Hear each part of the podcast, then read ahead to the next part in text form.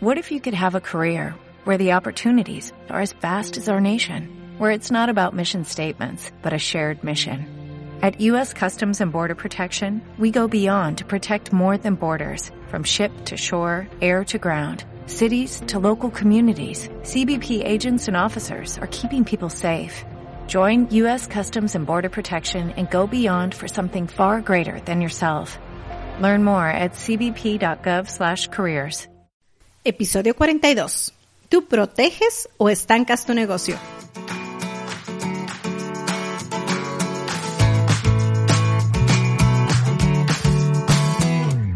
¿Tienes un negocio o deseas iniciar uno? Entonces, este podcast es para ti. Estás en la ciencia de emprender.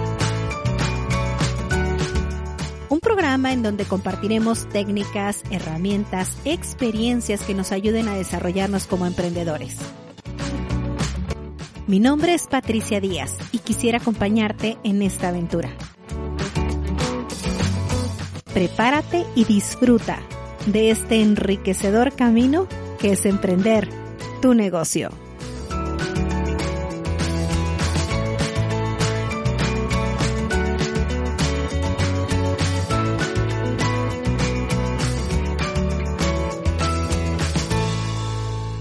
¿Qué tal? Bienvenida, bienvenido. Estás en la ciencia de emprender. Y el día de hoy te traigo un episodio que en lo personal me gusta mucho este tema y me entusiasma.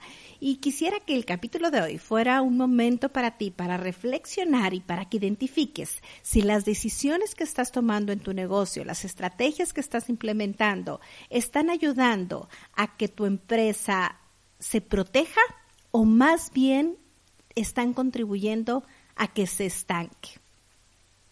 ¿Cuál es la diferencia entre proteger o estancar una empresa? Básicamente proteger es mm, hacerla más fuerte, buscar su permanencia en el mercado, que sea vista, que esté posicionada, que sea difícil competir con ella. Y estancarla es tomar las decisiones que hagan que la empresa no fluya, no sea flexible, no se pueda adaptar fácilmente a los cambios, es hacerla rígida, monótona, difícil de acoplarse a nuevas situaciones. Para esto, me encantaría tratar contigo dos temas que van muy relacionados con, con hacer que tu empresa sea permanente y fuerte o con hacerla que se estanque. Y es trabajar con lo que son las barreras de entrada y las barreras de salida de un negocio. ¿Qué es cada una de ellas? Las barreras de entrada son todas aquellas características propias, ya sea de tu empresa o de tu industria, que haga que sea fácil o difícil para alguien entrar a competir con tu negocio. Una, una barrera de entrada alta significa que es muy difícil entrar a competir con tu empresa una barrera de entrada muy baja quiere decir que es muy fácil entrar y es muy fácil que alguien vaya a copiar lo que estás haciendo, vaya a mejorar lo que estás haciendo y eso haría que, que en tu negocio tuviera barreras de entrada baja.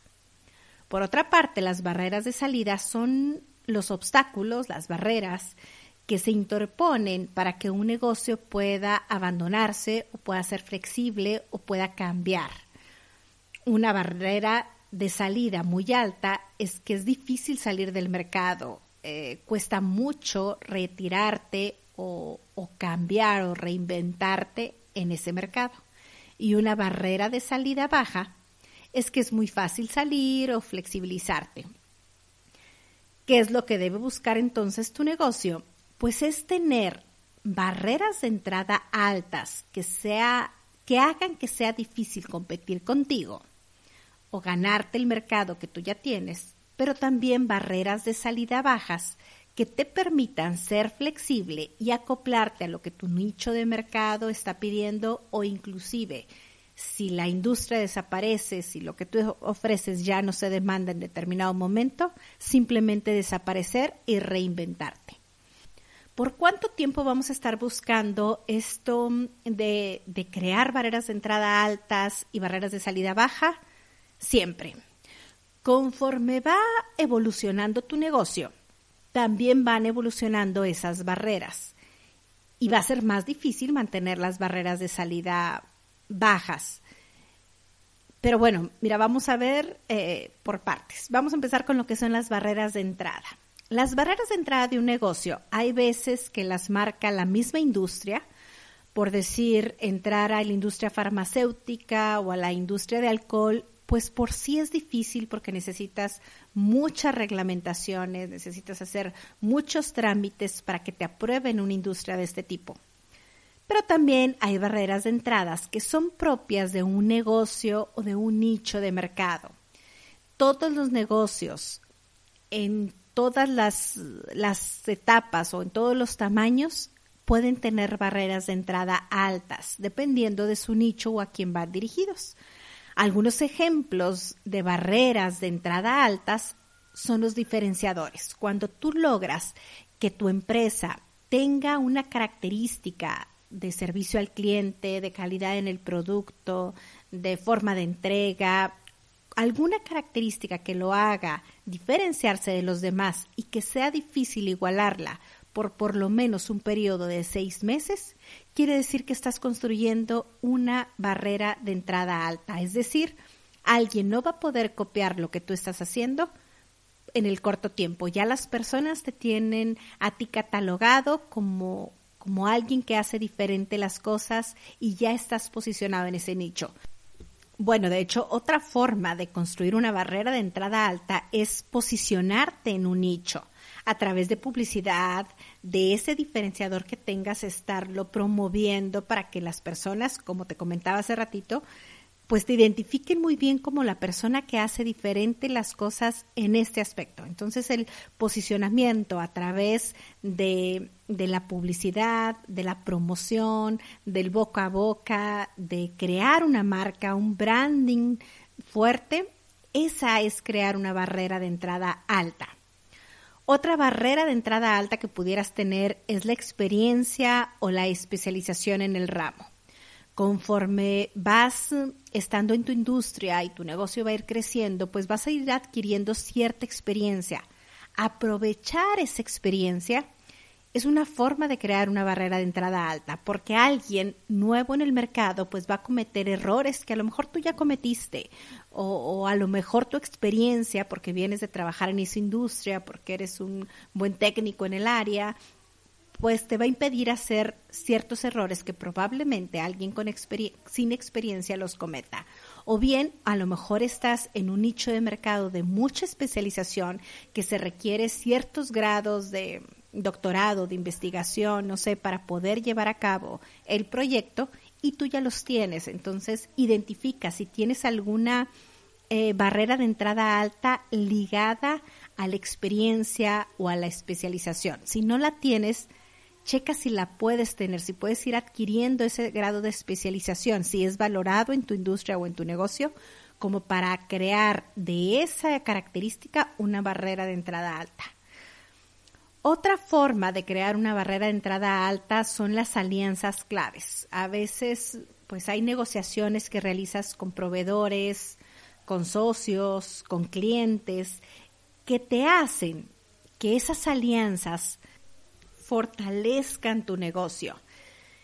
Mm, por ejemplo, a lo mejor con proveedores tienes alguna alianza con un proveedor especial, tú tienes ese contacto porque es familiar, porque es amigo, por, por años de trabajo, no sé, eh, que hace que con ese proveedor te dé cierto crédito o cierta preferencia en materiales o cierta preferencia en productos que difícilmente una persona nueva que llega a la industria o a ese nicho que tú estás atacando, pues pueda tener. Entonces, que se le dificulte un poco más el poder fortalecer su negocio porque no cuenta con esas alianzas con proveedores. Igual con socios, igual con clientes.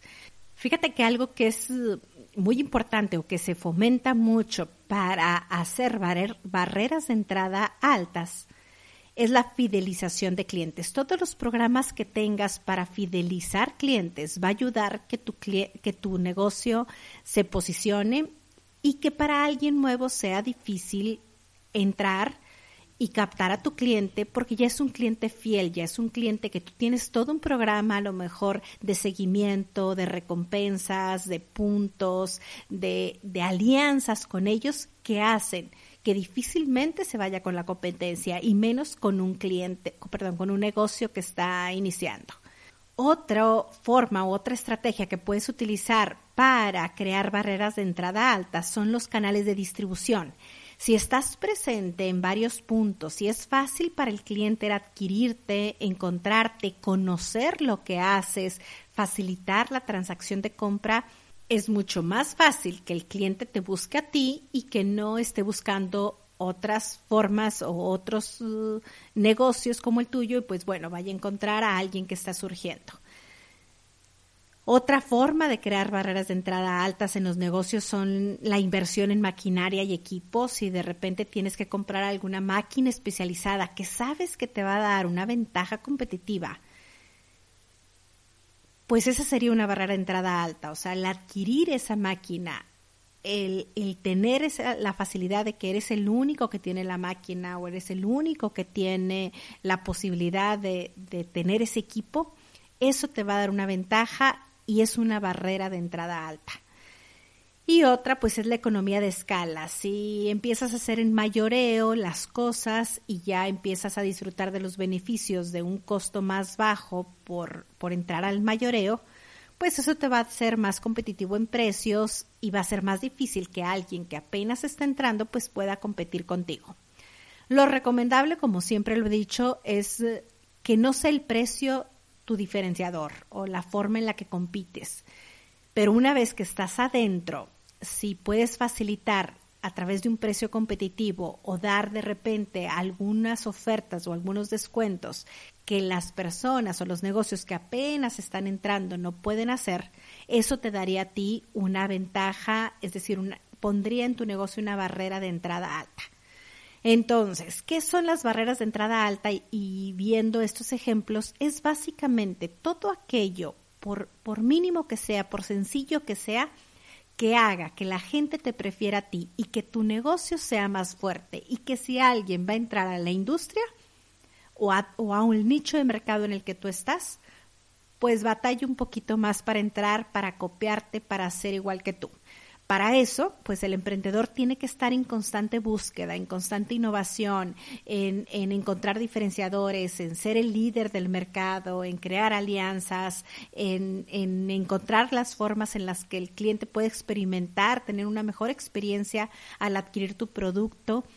Y todo eso va por, a fortalecerte, a posicionarte mejor en el mercado y a veces son detalles tan pequeñitos. Acaban de poner, bueno, ya hace, no sé, unos seis, ocho meses, un negocio de lavado de carros aquí por la casa y, y hay muchos, no es el único, pero él puso el letrero de lavado de coches las 24 horas. Obviamente, pues las personas como quiera nos acoplamos a los horarios y casi siempre vas al mismo horario, pero el saber que alguien está disponible a las 24 horas ha hecho que ese negocio de lavado de carros vaya creciendo y a pesar de la pandemia siga creciendo. ¿Por qué? Porque encontró un diferenciador, porque nos dio a nosotros la flexibilidad de que sabemos que siempre va a estar disponible y aunque sigamos yendo en el mismo horario en el que normalmente íbamos a lavar los carros, eh, pues vamos a ese que sabemos que está disponible a las 24 horas del día, los 365 días del año. Y yo sé que cuando el emprendedor se le decidió hacer esa estrategia de los siete días de la semana, 24 horas al día, pues obviamente se ha topado con dificultades porque no es sencillo. Y a eso voy con las barreras de entrada altas. Hay veces que vas a tener que hacer cosas difíciles, pero cuando las hagas y plantees tu estrategia y te des cuenta que no cualquiera lo puede hacer, en lugar de, de descartarlo, ve el cómo sí y crea esos diferenciadores y esas cosas que son difíciles de lograr, porque si cualquiera, si las cosas fueran fáciles, cualquiera las haría. Y si cualquiera las hace, las barreras de entrada van a ser muy bajas y tu negocio no va a ser tan fuerte y no va a permanecer tanto tiempo. Entonces, cuando te veas con dificultades, aprovechalas y ve el cómo sí enfrentar los problemas, cómo sí solucionar las dificultades, porque sabes que en ese, que cuando soluciones esa dificultad es que estás creando una barrera de entrada alta. Y bueno, ahora nos vamos con barreras de salida bajas. ¿A qué se refiere? A que sea fácil cambiar, reestructurar o inclusive abandonar el negocio en el momento en el que sea necesario. Cuando tú quieres abandonar un negocio eh, o cerrarlo o reestructurarlo hacia el 100, algo de lo que piensas primero es la mano de obra, por decir una mano de obra pagada de estajo o mandándola maquilar por un tercero o bajo un, un outsourcing, pues es mucho más fácil eh, cerrar el negocio y reestructurarlo bajo esas condiciones a que si tú adquieres la mano de obra. Eh, una barrera de salida baja también pudiera ser de que cuando compres maquinaria selecciones aquella que sea fácil de vender o que tenga mayor valor en el mercado una vez que, te vas a deshacer de ella. Por decir, nosotros en las franquicias que tenemos, buscamos que si en determinado momento el local se tiene que cambiar de domicilio porque ese domicilio no pegó, no era lo que esperábamos, mm, hubo algún problema con la persona del alquiler, etcétera, eh, pues que te puedas llevar literalmente todo el negocio hacia otro lugar y cargues con todo y lo único que se pueda perder son espejos y viniles, o sea, algo relativamente poco en comparación a toda la inversión que hiciste. El qué otra cosa es la venta de inventarios que puedas negociar a lo mejor con proveedores, el que si en determinado momento no se me vende esto o tengo que cambiar o cambió la moda, no sé, eh, que tú puedas devolver parte de ese inventario o inclusive venderlo fácilmente. También las negociaciones con socios, esas son importantes al momento de la salida. Muchas veces se detienen de, de cerrar o de reestructurar un negocio por porque todos los tratos que se hicieron con los socios o no estaban por escritos o es muy difícil em, pues que la sociedad se deshaga. Desde un principio, desde que plantees una sociedad, ve qué pasaría si esto tiene mucho éxito y funciona y nos quedamos y qué pasaría si esto no tiene éxito y, o por algún motivo decidimos abandonar el negocio. Que desde el principio esté muy claro lo que van a hacer con el negocio, en, con la sociedad si el negocio llegara a faltar. También, por decir, negocios que batallan mucho para salir son quienes tienen sindicatos laborales. Entonces, el no tener un sindicato, tener un sindicato blanco o no tener sindicato, pues te ayuda bastante a las barreras de salida bajas. Y pues bueno, también eh, si tienes compromisos a largo plazo con el alquiler o con los proveedores o con clientes, empleados, con el gobierno, si tienes compromisos con ellos a largo plazo, pues al momento de querer cerrarlo, de querer cambiarlo, va a ser difícil y esa sería una barrera de entrada, perdón, barrera de salida alta. Y lo que buscamos son barreras de salida bajas. Si tú te fijas, mm, hay contradicciones con las barreras de entrada y las barreras de salida. O sea, si yo quisiera, por decir, una negociación a largo plazo con un proveedor, pues eso me va a dar una barrera de entrada muy alta pero también me va a dar una barrera de salida alta y yo quiero barreras de salida bajas. Entonces, ¿qué es lo que hay que hacer cuando te encuentres con ese tipo de contradicciones o de decisiones? Pues es evaluar básicamente la tendencia general del mercado. Si tú ves que, que ese mercado tiene un futuro, vete por las barreras de entrada altas y busca fortalecer tu negocio. Si tú ves que ya el negocio va mm, con tendencia a la baja porque ya no es un, no es un producto tan demandado, porque las tendencias van cambiando, porque estamos en una época de crisis y el mercado es muy inestable, porque la industria en sí va en, en decadencia, en esas circunstancias, si tienes una contradicción, vete por buscar una barrera de salida baja, es decir, a ver de qué forma pues vas mm, aminorando el riesgo si en determinado momento tienes que cambiar porque la tendencia del mercado te la te lo pido. Entonces, para fortalecer el negocio, pues siempre vas a querer trabajar en eso. En la etapa inicial, como te digo, va a ser diferente y lo primero que tienes que buscar son barreras de salida bajas, sobre todo cuando estás en etapa inicial y en la que estás probando a ver si tu negocio va a funcionar o no. Pues ahí sí pon barreras de salida bajas. En lugar de comprar la maquinaria, pues busca un maquilador y ya ves si hay mercado, si la gente acepta el producto. Ok, entonces ya ahora sí me voy por contratar mano de obra y comprar una maquinaria pero primero vete por crear barreras de salida bajas si estás en una industria nueva que no conoces y estás probando si realmente va a funcionar tu proyecto.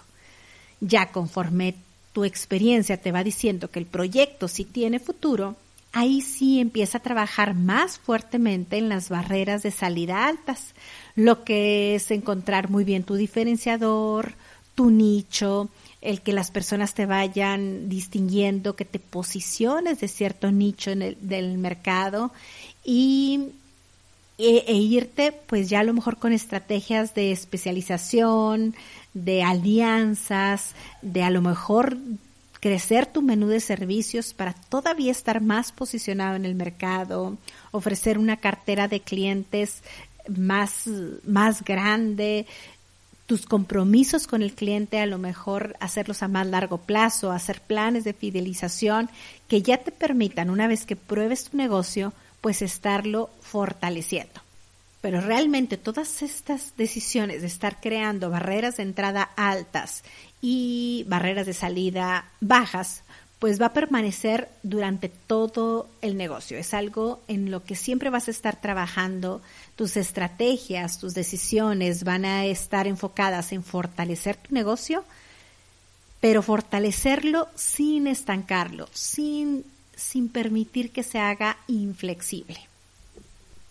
Y si a ti se te ocurren algunas otras estrategias que pudieran crear barreras de entrada altas o barreras de salida bajas, me encantaría que me lo compartieras en los canales de Instagram. Te recuerdo que en las notas de este episodio están las formas de contacto. Nos puedes contactar por Instagram y nos puedes contactar también por redes sociales por Facebook.